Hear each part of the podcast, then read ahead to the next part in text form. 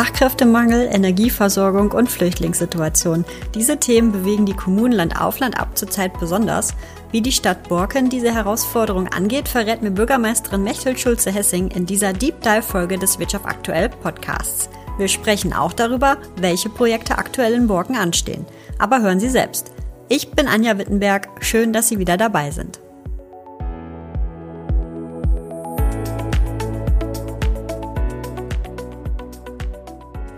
Herzlich willkommen, Mechtel Schulze-Hessing bei uns im Wirtschaft aktuell Podcast.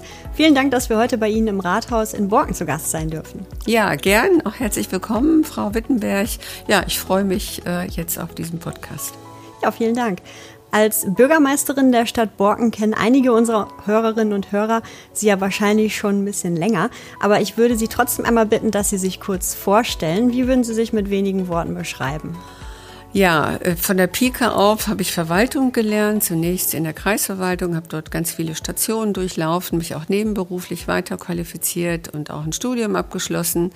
Und nach vielen Berufsjahren habe ich dann aber doch nochmal überlegt, äh, eine andere Funktion wahrzunehmen, habe mich dann hier bei der Stadt Borken beworben, bin zunächst als Kämmerin und erste Beigeordnete hier eingestiegen.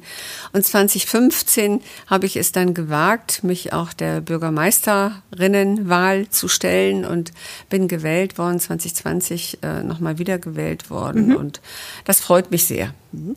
Wir haben es gerade schon gehört, Sie sind äh, fest mit der Region und vor allen Dingen auch mit der Stadt Borken verwachsen. Was verbinden Sie heute mit Borken? Ja, mit Borken. Ich lebe seit äh, 1987 in Borken, also bin hier wirklich auch sehr eng verwurzelt, auch mit äh, meiner Familie.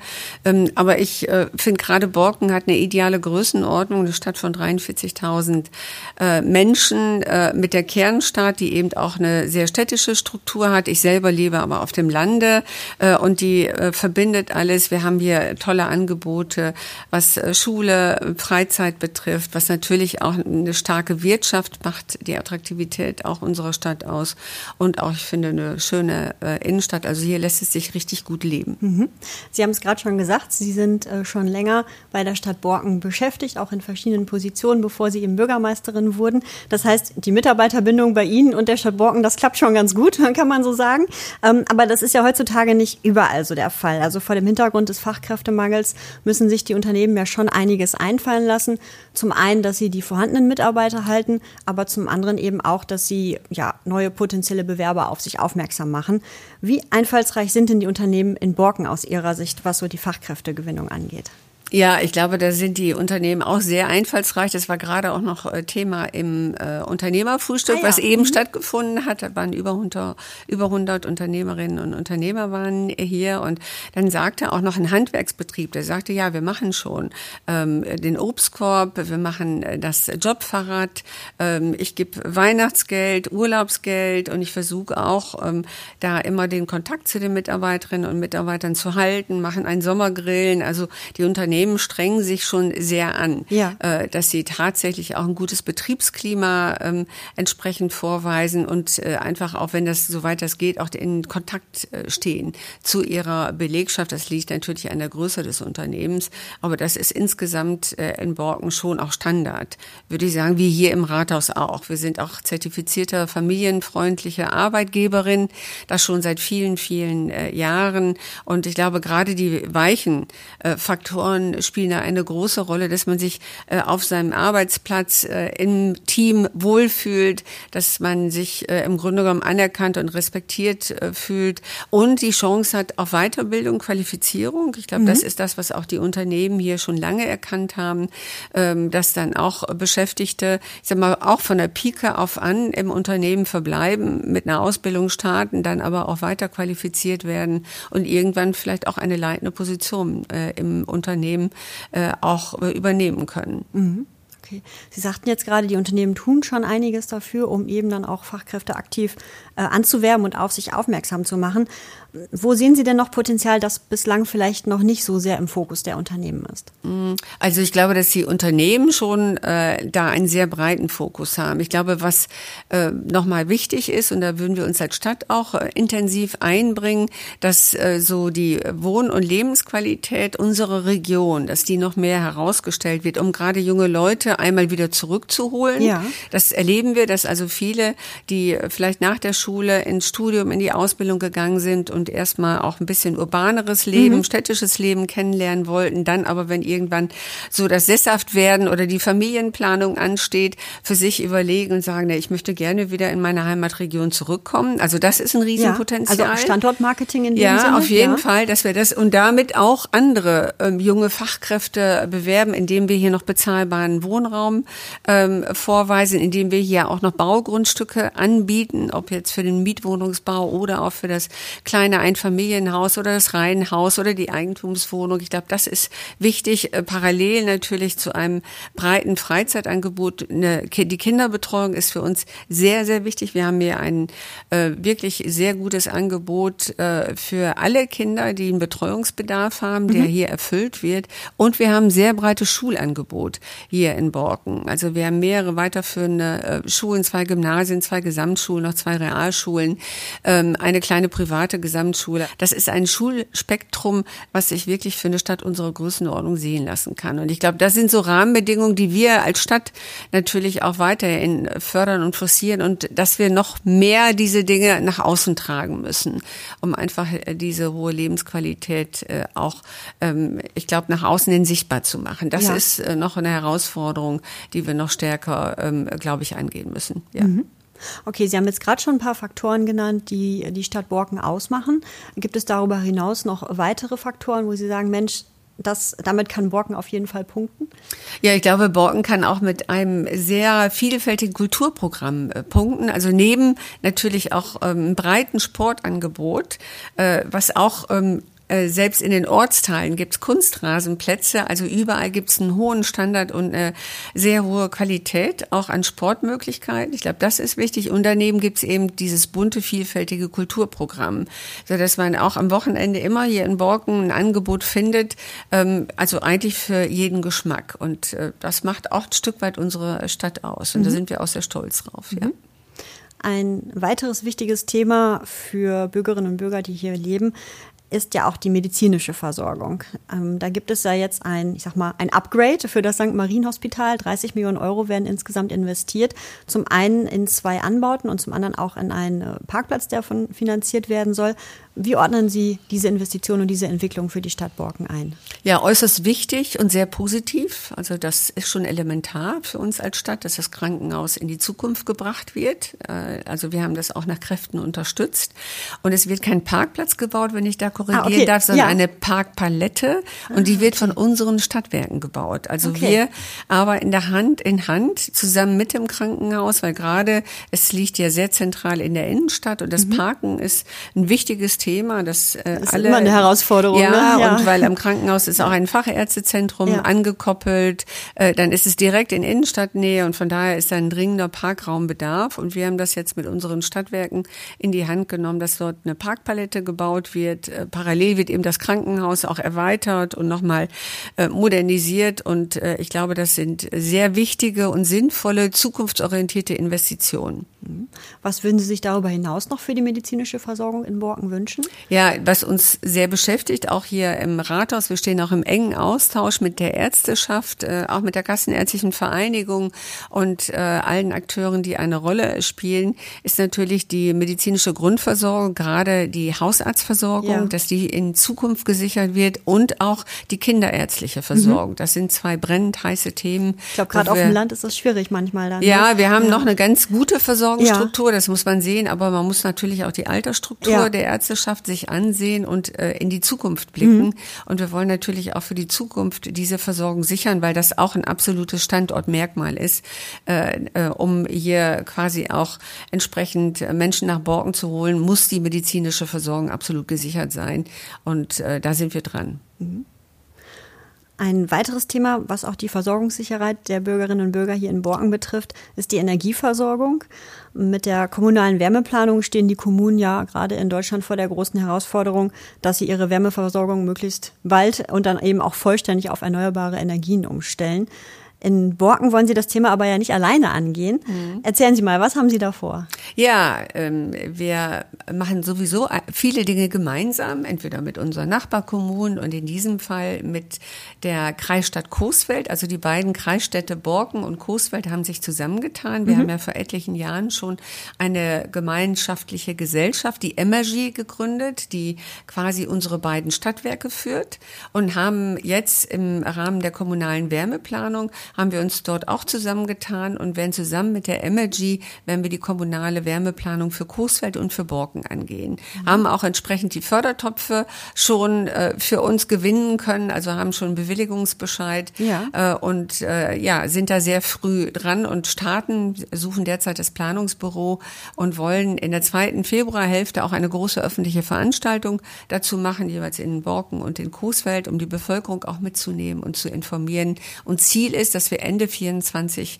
eine kommunale Wärmeplanung haben. Und das ist schon sehr anspruchsvoll. Wollte ich gerade sagen, ne? das ist ja. nicht viel Zeit, glaube ich, bis dahin. Nein, ne? das ist nicht viel Zeit. ja. Und man muss sehen, unsere Kommunen sind ja über die Jahrzehnte gewachsen. Und jede, jede Quartier oder jedes Quartier hat eine andere Struktur von der Ölheizung, von der Gasversorgung. Mhm. Ähm, da gibt's ja wirklich einen großen Mix. Und äh, dort jetzt ein Konzept zu entwickeln, nachdem wir den Bestand erfasst haben, das wird auch schon eine Herausforderung schon sein, genau, ne? ja. ähm, Konzept zu entwickeln, wie kann in Zukunft ohne fossile Energie die Wärmeversorgung ähm, äh, erfolgen. Wir haben zwar einige Musterbeispiele bei neuen Siedlungsgebieten, wie zum Beispiel in Weseke, wo wir ähm, ein kaltes Nahwärmenetz gebaut haben. In einem Siedlungsgebiet, was wir jetzt planen, in Marbeck, ziehen wir die Wärme aus dem Abwasser. Also wir sind da durchaus innovativ ja. unterwegs. Ähm, aber das ist immer für neue Siedlungsgebiete, wo wir das jetzt natürlich auf jeden Fall angehen. Und jetzt ist ja die große Herausforderung, in bestehende Quartiere ja. eine andere Versorgung äh, zu implementieren. Und, äh, und danach die Umsetzung wird auch eine riesen Herausforderung. Und ich sage immer, wir können es auch nur mit den Bürgerinnen ja. und Bürgern machen. Das ist mir ganz wichtig, dass wir jetzt nicht den Bürgerinnen und Bürgern was aufoktroyieren, was dann gar nicht auch umsetzbar ist, sondern wir müssen das schon auch sehr behutsam ähm, angehen und sehr realitätsnah, dass wir auch die Bürgerinnen und Bürger gewinnen, dass wir sukzessive dann eben auch äh, die Wärmeversorgung mhm. da verändern. Und da gibt's ja verschiedenste Möglichkeiten. Es ja. kann nicht alles über ein zentrales Wärmenetz erfolgen. Wir werden auch dezentrale Lösungen, gerade hier im ländlichen Raum, werden wir da auch anstreben. Und wenn man bedenkt, unsere Stadt Borken hat alleine eine Fläche von über 150 Quadratkilometer, hat etliche Ortsteile, ja, ja. ja, die eben auch versorgt werden müssen, auch Streusiedlungen, ganz viele Bauernhöfe, die mit Sicherheit auch in Zukunft eine Eigenversorgung ähm, äh, zum Ziel haben müssen. Das werden wir gar nicht leisten können. Also von daher ist das schon eine Riesenherausforderung. Und es ja. muss ja irgendwie alles finanzierbar bleiben, ja, ne? Das ganz kommt klar. ja auch noch dahin. Ja, ne? also für uns als Stadt, für die Stadtwerke, aber ganz besonders auch für die Menschen, die hier leben. Also das hilft niemandem. Wir können äh, uns nicht überfordern, sondern müssen dann eben auch wirklich praktikable, bezahlbare Modelle entwickeln. Und wir brauchen auch Zeit für die Umsetzung. Da ich finde, es ist wichtig, dass wir diesen Weg beschreiten, aber es muss schon auch, äh, finde ich, mit einem gesunden Pragmatismus und mit unserer münsterländischen Bodenständigkeit umgesetzt werden. Mhm. Wie weit ist denn Borken aktuell ähm, bei der Umstellung auf erneuerbare Energien? Ja, einmal wir im Stadtgebiet äh, entwickeln uns da rasant, gerade was die Windenergie betrifft. Wir haben jetzt im Moment 26 Anlagen, die quasi in der Pipeline sind. Zum Teil Repowering-Anlagen, aber auch ganz viele neue Anlagen, die auch äh, von der Politik mit unterstützt werden. Das gemeindliche Einvernehmen ist dort erteilt worden. Also da tut sich richtig was. Wir schauen aber, dass es auch so verteilt ist, dass es landschaftlich verträglich bleibt. Das ist uns wichtig. Dann sind wir auch in Gesprächen mit Investoren was Freiflächen-PV-Anlagen betrifft.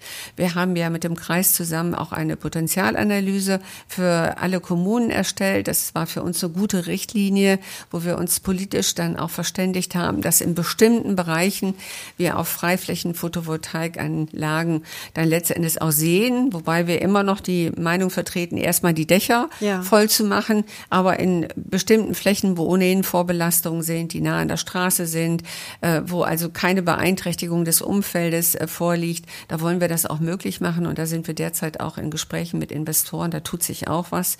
Also wir werden so viel erneuerbare Energie produzieren, die weit über unseren Bedarf hinausgeht. Also werden damit auch andere Regionen, die diese Chancen nicht haben, mitversorgen können. Mhm. Und äh, das ist, glaube ich, äh, eine gute Entwicklung, die man aber insgesamt hier im Münsterland ja sieht. Wir machen unsere Hausaufgaben, was die Energiewende betrifft und ganz besonders hier in Borken sind wir da auch sehr aktiv unterwegs. Mhm. Welchen Beitrag können die Unternehmen hier vor Ort dazu leisten?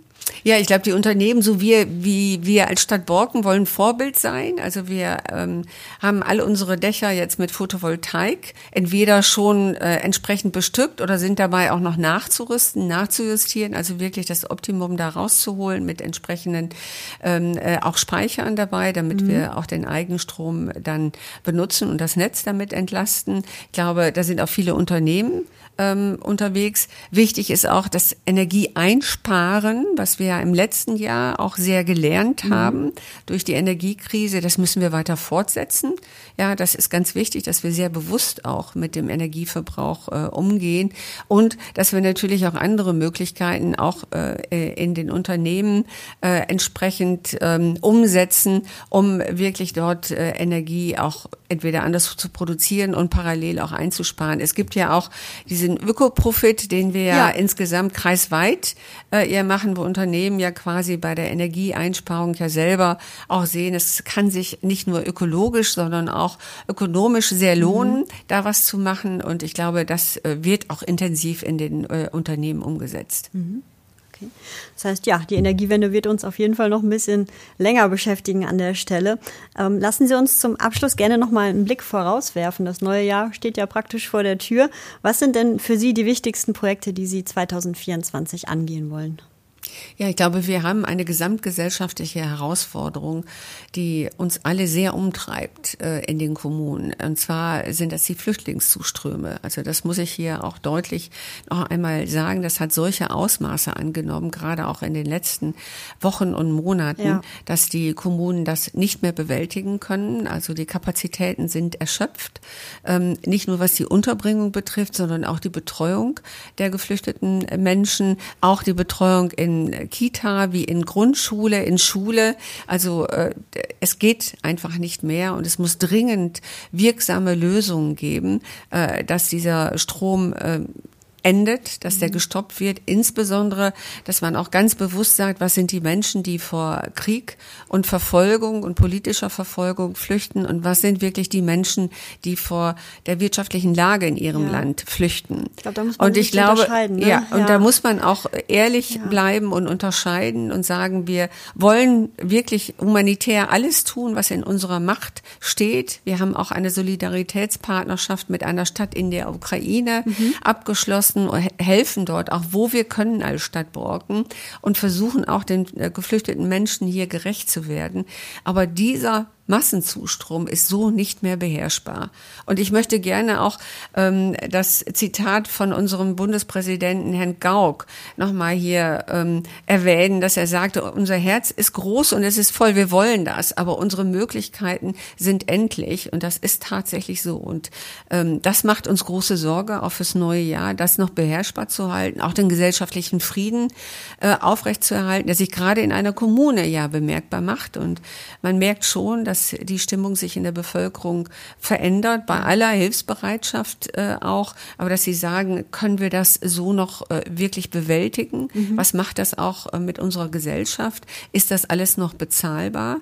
Also das macht große, große Sorge und das ist das, was natürlich in 24 uns weiter bewegen wird. Natürlich neben vielen anderen Herausforderungen. Ich sage, wir wollen auch nicht den Kopf in den Sand stecken, sondern Lösungen finden, aber es muss bundespolitisch, müssen da Lösungen gefunden werden damit wir das beherrschbar halten und auch unsere Demokratie hier auch schützen. Das ist äh, aus meiner Sicht ganz wichtig. Neben den Entwicklungs- und Bauprojekten, die wir als Stadt äh, vorhaben, äh, die wir auch weiterhin vorantreiben, trotzdem, dass es wirtschaftlich etwas stottert, sind wir ähm, auch in der Lage, das weiterhin umzusetzen. Wir haben eine solide Finanzsituation und werden eine ähm, Gesamtschule noch erweitern, eine mhm.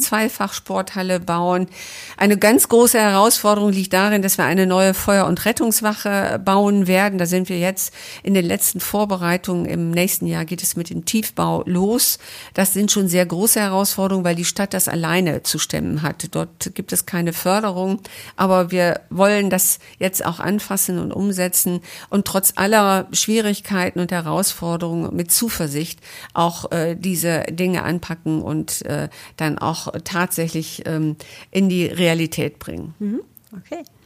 Ja, damit sind wir schon fast am Ende des Podcasts angekommen. Zum Abschluss würde ich Sie bitten, dass Sie nochmal folgende Satzanfänge vervollständigen. Mhm. Jemandem, der Borken noch nicht kennt, würde ich beim Besuch der Stadt auf jeden Fall empfehlen. Ja, natürlich unsere schöne Innenstadt zu besuchen, unsere fünf Türme, das Wahrzeichen ja, ähm, und dort die vielfältige Gastronomie zu nutzen, auch ein wenig zu shoppen, dann einen Schlenker zu machen äh, nach Gemen. Das mhm. ist äh, so ein Schmuckkästchen, was wir haben, die Burg Gemen und das Umfeld ist wunderbar. Und dann äh, kann man eine wunderbare Radtour machen bis zum Pröpstingsee, unser Naherholungsgebiet, und äh, dort die Seele etwas baumeln lassen. Und dann hat man, glaube ich, schon einen sehr guten Eindruck von Borken. Wir haben auch wunderschöne kleine Ortsteile mit ihren Heimathäusern, mit äh, ganz äh, wunderschönen ähm, kleinen Parks und Grünflächen und natürlich ein ganz tolles Radwegenetz, äh, mit dem man äh, hier eine kleine Hüttentour oder ansonsten auch hier die Gegend erkunden kann. Also ich glaube, da haben wir äh, für eine Tagestour so viel Angebote, ja, da reicht der Tag reicht gar nicht, sondern man muss unbedingt ein, mindestens ein Wochenende nach. Borken kommen und unsere Stadt hier besuchen. Mhm. Ich habe gelesen, dass Sie ein absoluter äh, Literaturfan sind. Deswegen die Frage oder der Satz, auf meinem Nachttisch liegt aktuell das Buch. Ähm, äh, die sieben Schwestern. Mhm. Also das Buch lese ich äh, jetzt. Es liegen immer mehrere Bücher ja. auf meinem Nachttisch. Deswegen muss ich einen Moment zögern, weil manchmal passiert es mir, dass ich dann doch noch äh, auch ein zweites Buch äh, mhm. anfange, weil ich einfach dann auch ein anderes Themenspektrum äh, haben möchte. Aber im Moment lese ich äh, das Buch Die sieben Schwestern. Ja. Mein absoluter Lieblingsplatz auf meinem Bauernhof in Weseke ist? Ja, ist unser wunderschöner Garten.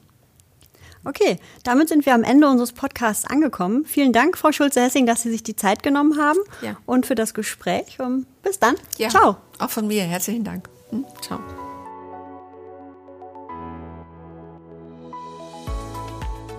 Das war unsere Deep Dive Folge mit Bürgermeisterin Mechthild Schulze-Hessing aus Borken. Wie immer an dieser Stelle würden wir uns über Ihr Feedback zur Folge freuen. Und damit Sie künftig keine Folge des Wirtschaft aktuell Podcasts verpassen, können Sie einfach die Glocke oder den Folgen-Button in Ihrer Podcast-App aktivieren. Bis bald. Ciao.